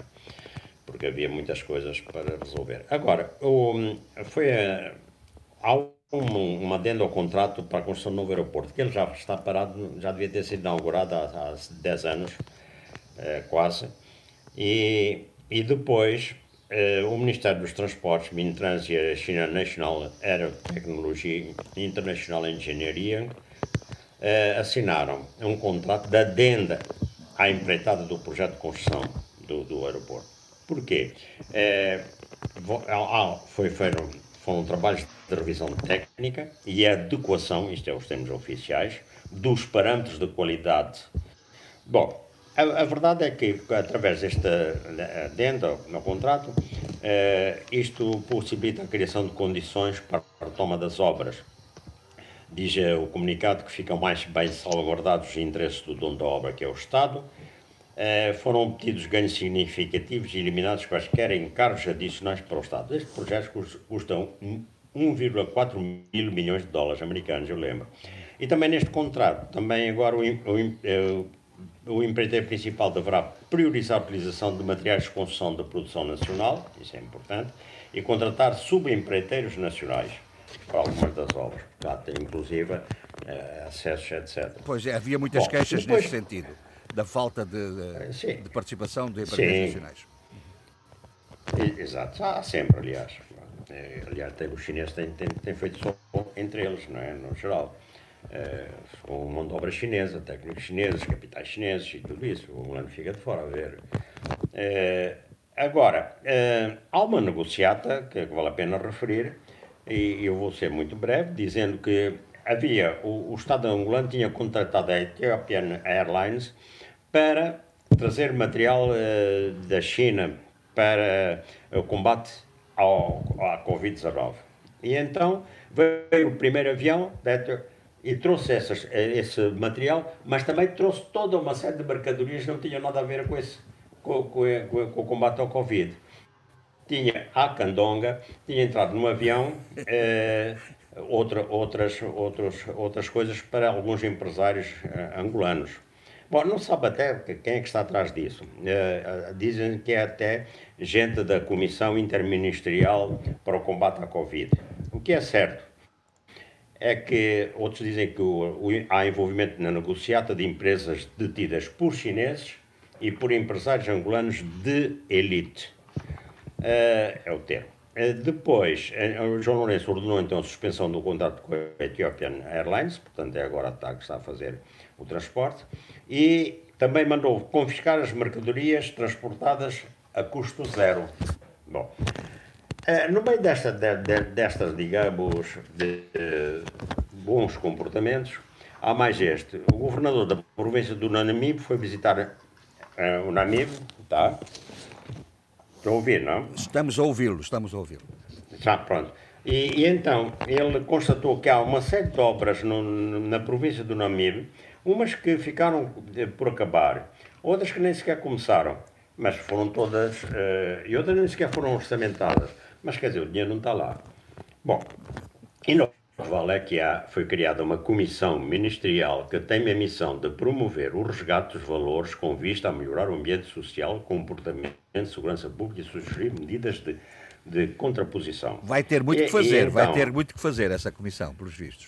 Com isto tudo, isto foi só um bocadinho que eu citei. Agora vejam lá, aquilo que a gente, toda a gente sabe, não é? É, não, é que estas coisas são importantes. Quer dizer, quando, quando se passa isto com a, eh, com a, a vinda do material, né, como é que logo numa situação de combate ao Covid há cumplicidades suficientes para trazer num avião mercadoria para, para, para uns empresários que precisavam dela. Quer dizer, sim, bom, e outras coisas, isto tudo que eu citei. Bom, essa comissão lembrou, foi lançada aqui há dias, depois, portanto, lembrou a, a chamada Operação Resgate em novembro de 2018, que permitiu eh, precisamente eh, a reposição da estabilidade nas zonas diamantíferas, combate à imigração ilegal, etc, etc. Bom, eh, portanto, quer dizer, esta, como, como o, Jorge Gonçalves diz, vai ter muito que fazer. Vai, vai, vai, ter, vai estar muito ocupada. Pois, pois bem. Eu fico por, eu fico pois por bem. aqui também. Antes de voltar outra vez ao, ao ao Zé Luís, uh, vou ao Abílio, porque uh, já lá está um hospital de campanha em São Tomé, em São Tomé e Príncipe. Não sei se era ontem que se iniciava, enfim, a sua abertura Uh, aos doentes uh, em São Tomé, mas o, o, o que me o, o, que foi mais mais central no debate uh, político em, em, São Tomé e Príncipe tem a ver com uma, um discurso muito crítico do Sr. Presidente da República relativamente à execução das políticas uh, de combate à pandemia. Uh, agitaram um bocado as águas, não foi, Abílio? Sim, agitaram e finalmente a Presidência da República começa a ter a centralidade que se lhe exige Como é sabido, eu tenho defendido de forma coerente, por princípios e valores, eh, desde sempre, desde que estou neste programa, e antes já defendia, naturalmente, eh, que eh, as presidências da República, em ensino presidencialismo, servem exatamente para isso, para serem protagonistas em momentos deste género. Em momentos de crise, em momentos críticos e em momentos de emergência em que, acima uh, de qualquer diferença, uh, distinção ou o que seja política ou ideológica, vale, de facto, a nação, vale o país, valem os são tomenses. Nessa perspectiva, devo dizer, e tenho que felicitar o Presidente Evaristo Carvalho por estar a chamar a si a centralidade que o seu cargo exige e a centralidade que os são tomenses vinham já exigindo eh, enfim, no, no, no, desempenho das suas funções. Portanto, sobre isso não tem muito mais a dizer, porque as palavras do Presidente são uh, efetivamente claras sobre o momento sombrio, aqui uh, cito o Presidente, uh, que o país de facto está a viver. E está a vivê-lo muito por responsabilidade de uma, de uma governação que não está naturalmente à altura das circunstâncias e nem sequer estava à altura da conjuntura, da conjuntura, ou seja, da governação eh, normal.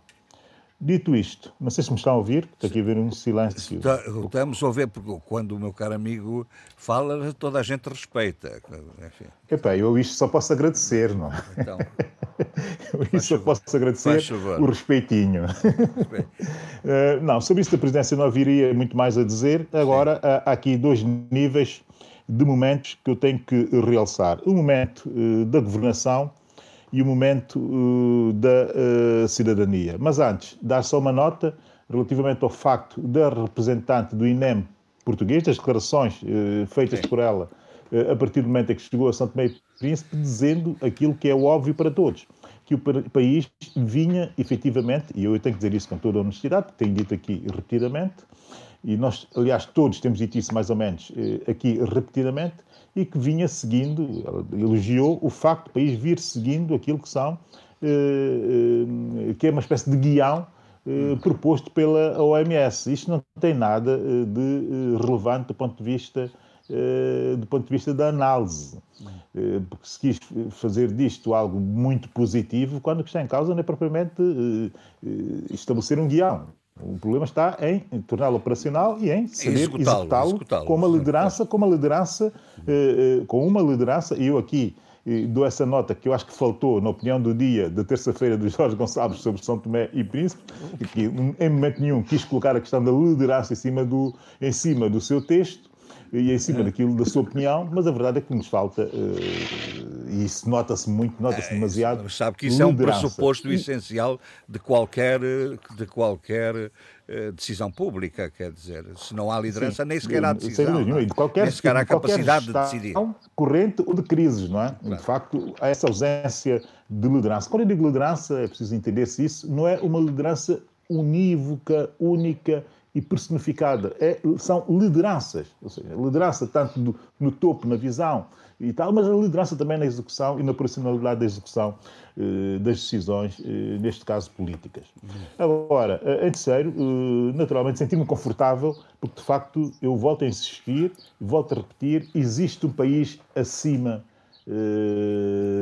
do pouco que a política consegue dar, um país de alto nível, que se coloca enfim, como uma espécie de resgate do próprio futuro que o país eh, necessita de debater. Sim. Nessa circunstância, vou fazer outra lista, outra vez vem com uma lista, lista de instituições, mas também lista de personalidades que têm contribuído muito para elevar o nível da santomensidade neste momento. Começo pela Só Quero, que é uma plataforma de serviços de vendas online, criada por, uma, por, por um conjunto de jovens que perceberam, neste momento, o empreendedorismo social, mas também o, empresarial, faz todo o sentido como iniciativa e até como solução futura Uh, relativamente àquilo que se pretende que venha a ser uh, o país. Só quero o que faz é muito simples. É uma plataforma uh, que faz o cost-sharing de uma série de vendedores ou de, de projetos empresariais, comerciais, e, e coloca numa aplicação disponível ao pedido de qualquer cidadão com um terminal, ou seja, com um telemóvel. Portanto, a essa juventude que consegue neste momento ter lucidez para criar soluções criativas e, sobretudo, tecnológicas, eh, eu tenho que dizer que tenho um grande orgulho eh, em ser do mesmo país que eles são. Depois, outra iniciativa, mas aqui numa outra perspectiva, numa outra perspectiva, que é o Observatório de Transparência, também criado por um conjunto de jovens e não tão jovens quadros, mas todos eles muito qualificados, que eh, vem fazendo um segmento de controle e fiscalização das decisões da governação relativamente à crise sim, sim. da Covid-19. Uma grande iniciativa cidadã e que está, de facto, a, a, fazer um excelente trabalho de promoção e também de divulgação e de comunicação da própria informação à volta uh, da crise, ou seja, essa espécie de infodémia que o país uh, necessitava, descodificar uh, o complexo que é comunicar uma pandemia, de forma que toda a gente entenda. Tem recorrido a técnicos nacionais para transmitir em pequenos vídeos essa, essa, essa, essa comunicação. Depois, em terceiro, realçar terceiro aqui a rádio. Um, um, e depois tem aqui três personalidades que eu vou realçar muito mas, rapidamente. Mas tem, não, não, cite só... Se me esse, esse favor. Sim.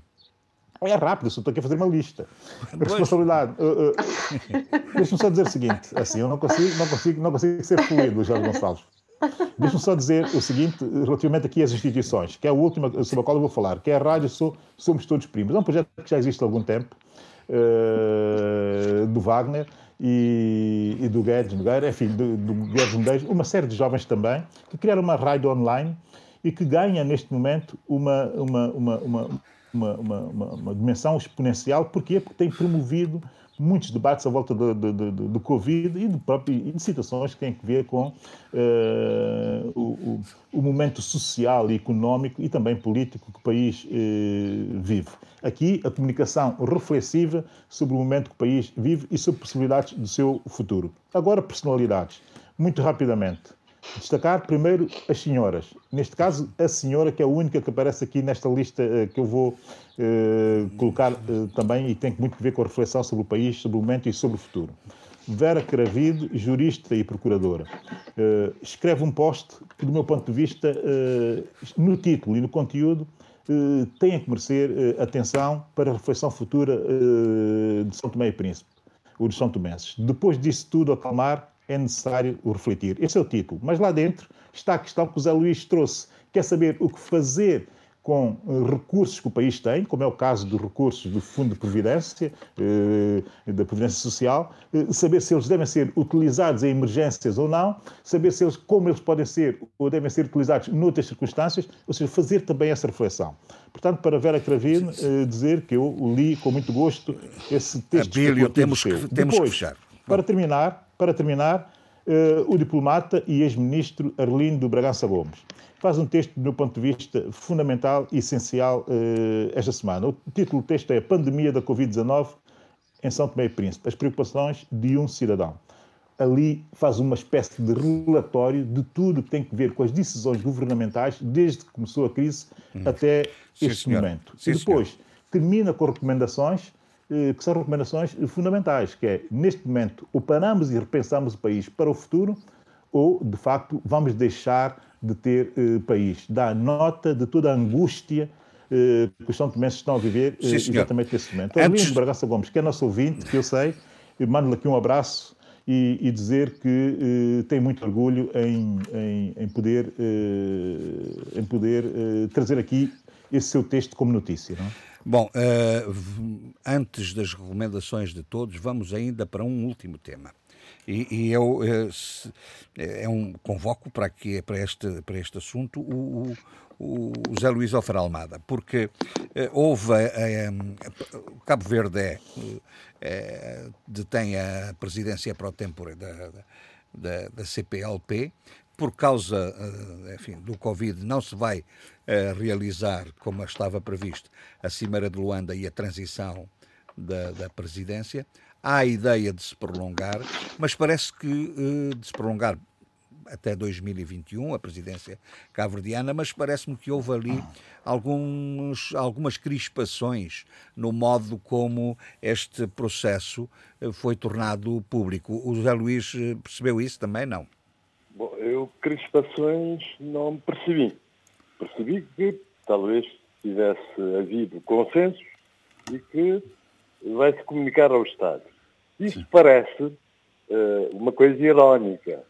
Uh, quando se prorrogou o mandato do presidente Pedro Pires uh, para criar espaçamento entre eleições legislativas e presidenciais em Cabo Verde, Pedro Pires que tinha sido contestado né, numas primeiras eleições, depois houve essa ironia. Mas há alguma relação acontece, entre as duas coisas? E, e, e, acontece agora a mesma coisa. Mas não há nenhuma relação Porque entre elas. a cimeira estava prevista para, estava prevista para junho, que é a data em que se realiza normalmente realizam as cimeiras da CPLP, depois foi eh, a cimeira foi adiada para setembro e agora prorroga-se o mandato de, de Cabo Verde, contrariamente ao que tinha acontecido no referendo entre Portugal e São Tomé e Príncipe, em que cada um eh, dos países ficou com meio mandato, agora prorroga-se e percebo, eu percebo. Os países estão confinados, não só eh, as ilhas, eh, como em Cabo Verde, mas também os países, e preocupados no combate à Covid. E então, e depois, na minha opinião, há o caso do Brasil. Há o caso do Brasil. Porque se as políticas eh, praticadas nos vários países africanos de língua portuguesa, em Portugal e em Timor-Leste, são muito similares na assertividade das medidas tomadas e no relativo êxito que têm tido, o caso do Brasil é completamente diferente. Porque no Brasil há um presidente que defende uh, o confinamento vertical, na verdade, em que só os idosos e outros grupos de risco é que seriam abrangidos e o resto da população estaria, estaria livre de fazer a vida social e participar na economia claro, respeitando o distanciamento social, aquelas coisas todas, e então podia haver problemas de divergências sérias numa cimeira da CPLP. Com certeza. Mas, oh, José Luís, que, que oportunidades, confrontar o Brasil. oportunidades para divergências não faltam na CPLP. Sim, sim, não é preciso é, ser é, é questões, a política brasileira sobre sim, o coronavírus. Sim, em questões tão, tão sensíveis e que também emanam, creio eu, da soberania dos Estados, com certeza que se tinha a falar disso. Tinha que se falar disso. E um presidente que está em processo de impeachment. De tudo isso, portanto, talvez se queira deixar passar, espero que seja, que haja impeachment, e que, que passe a onda Bolsonaro hum. e depois faz-se a cimeira. Mas, de qualquer maneira, são situações que acho perfeitamente excepcionais, estamos a dizer, tempos extraordinários, e realmente, porque tudo seria diferente se, por exemplo, eh, no tempo, creio eu, de Domingos Simões Pereira, houvesse políticas de saúde pública a nível eh, da CPLP, ou da concertação entre, entre Estados, creio que houve, queria-se implementar qualquer coisa, se houvesse, haveria certamente que se consertar e, e seria talvez útil, porque, por exemplo, podia-se ajudar São Tomé, por exemplo, com a questão dos laboratórios, né? como se, se faz a nível bilateral, por exemplo, Cabo Verde Portugal, quando não tínhamos ainda laboratórios de virologia para, para a Covid, em que eh, se mandarmos bom teste, testes para, para Portugal, né? Uhum. mas não havendo essas políticas de conservação a nível de saúde, a não ser a nível, a nível bilateral, Portanto, não vejo nada de mal em adiar a cimeira. Não, e, e parece, e parece ser uma questão óbvia, evidente. Eh, até eh, até Neste consensual, momento não se talvez. consegue realizar a cimeira, é objetivo, não não, se consegue, é? sim, não, não se consegue. Quer dizer, podia-se sempre conseguir. A não ser por videoconferência, por mas videoconferência. Tudo tem sido feito através de videoconferência. Mas eu creio que, quer dizer, há questões sensíveis, de facto, políticas completamente divergentes. Divergentes e a preparação dos dossiês para a cimeira até a deve estar da atrasada. Guiné-Bissau, está a ver? Até a questão da Guiné-Bissau também, eh, do presidente reconhecido, devido também a uma situação de emergência, creio eu, não é? Verdade? Portanto, opá, é melhor adiar, acho. Sim, Agora, senhor. eu só queria dizer eh, eh, uma coisa em relação, à, em relação à Guiné que não pude entrar no programa, rapidamente. Alô? Sim, sim, faz favor. Sim, eh, duas coisas. Eh, O presidente da Guiné, agora digo mesmo presidente, não digo autoproclamado, parece-me que até o PIGC já reconheceu como presidente, disse que só que numa, das, numa primeira vez tinha dito, ameaçou dissolver a Assembleia Nacional Popular. Eh, Numa outra vez disse que era uma questão de caneta, né? de assinar, né? Se bloquear o Parlamento. Bom, é preciso lembrar-se que o, o Parlamento não pode ser dissolvido durante a vigência do estado de, de emergência. E isto está em todas as constituições nossas. Né? Depois. E acha que isso é impeditivo? Eh, Na Sim, sim, Guiné? não, não. Isso Na é Guiné? absolutamente impeditivo. A Constituição ainda parece que está em vigor. Depois, não pode ser di- di- dissolvido. E sobre a questão das maiorias, como Jorge Gonçalves disse, portanto, as maiorias fazem-se com os deputados, não é com partidos formais. Formalmente com partidos. Faz-se com partidos se os deputados são disciplinados. Mas havendo possibilidade de dissidência num partido, então o que conta são os votos dos deputados. E, portanto, e não há cassação. Não há possibilidade de cassação.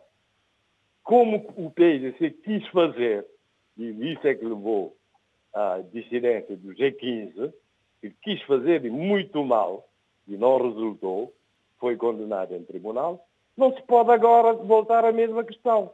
Por exemplo, de querer, havendo de- deputados dissidentes, querer eh, pretender expulsar eh, deputados e substituí-los, a não ser que esses deputados mudem para outro partido, como acontece, por exemplo, no Brasil, né?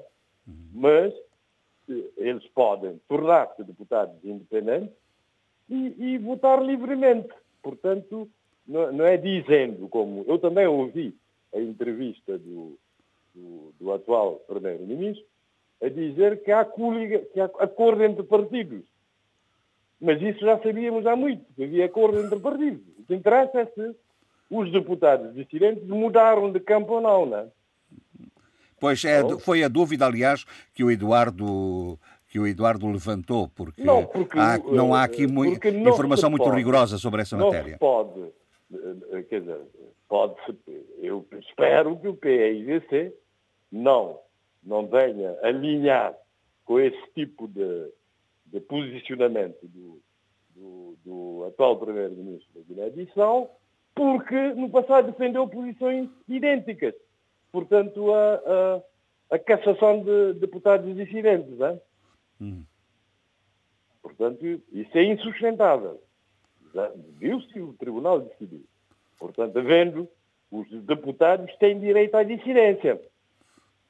Tem- Não se podem inscrever num outro partido político. Hã? Não se podem não inscrever no outro. Desde, Não se- desde que não se. Senão pode ser Mas substituído. podem mudar de posição. Portanto, espero que o PIGC, não pretendendo ser coerente com a posição que defendeu no passado, venha agora apoiar o, a Muito posição bem. do atual Está esclarecido. Está esclarecido. Eduardo, não quer, quer dar, rematar alguma coisa sobre isto? Não. Não, não, Não. Eh, Está, está suficientemente Falou jurista, claro. falou jurista, está suficientemente claro, não é? Bom, meus senhores, vamos então eh, recomendar para, para, para este fim de semana o que é que vos, eh, vos apraz recomendar. Começamos pela Sheila, não? Por mim pode passar à frente.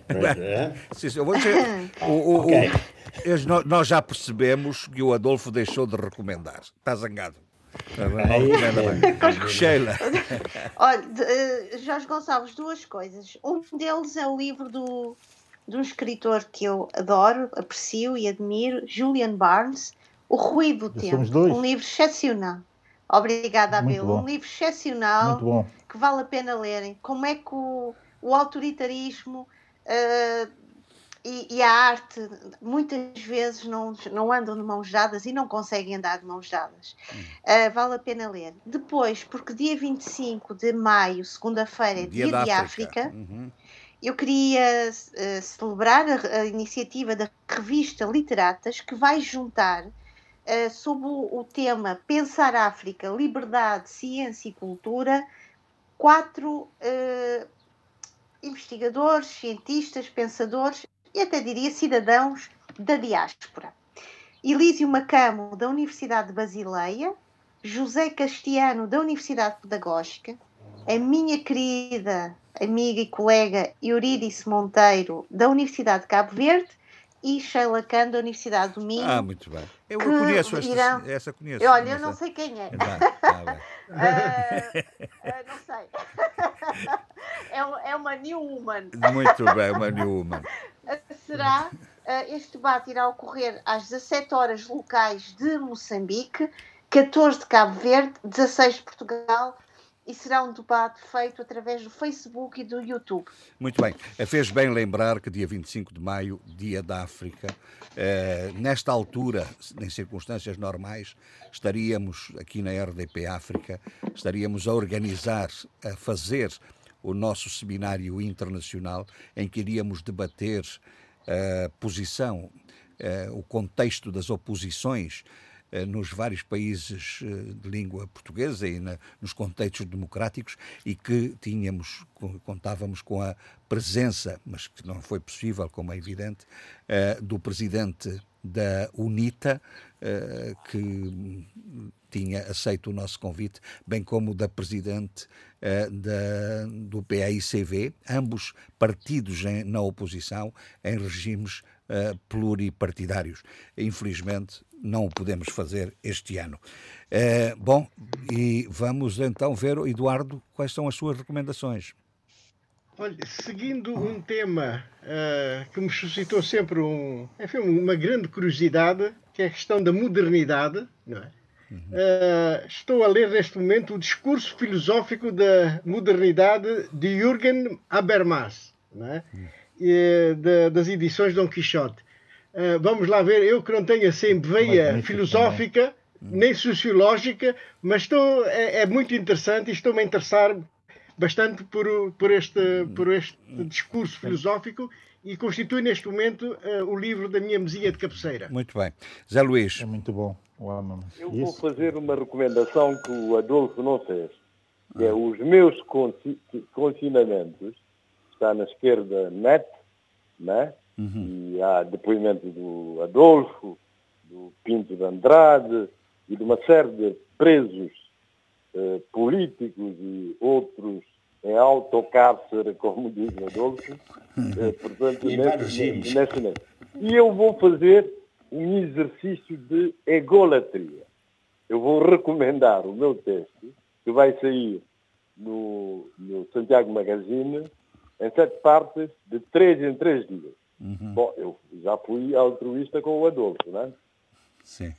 Muito então, bem, é. muito bem. É, também a fazer a sua própria apreciação é sempre positivo. Uh, Abílio. Eu agradecer, primeiro agradecer a Sheila e ao Eduardo terem trazido dois autores e dois livros que li com muito gosto.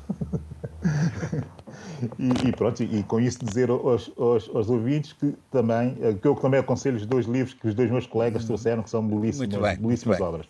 A minha sugestão, Branca Clara das Neves, eh, lança o seu segundo livro, que é uma, os livros são sempre, o primeiro já era um pouco atípico, este vai pelo mesmo caminho, segundo penso, eu já pedi, ainda não recebi, mas o lançamento é agora pela Guerra e Paz, o título é Estamos Aqui, com outro título uh, em Kikongo, se não me engano muito, Tuína Vava, que é exatamente estamos aqui em Kikongo.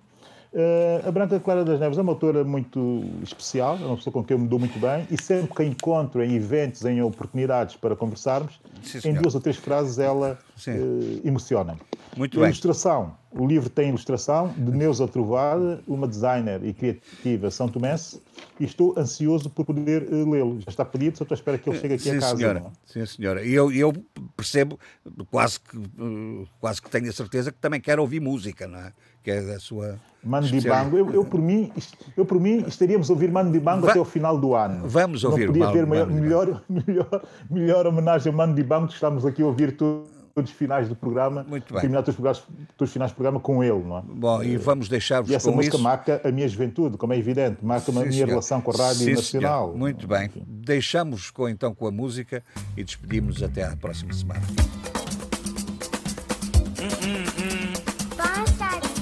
jamonye shushu. Shushu ende kumbelolo mm -mm -mm. bansadi mbana jamonye shushu. Shushu ende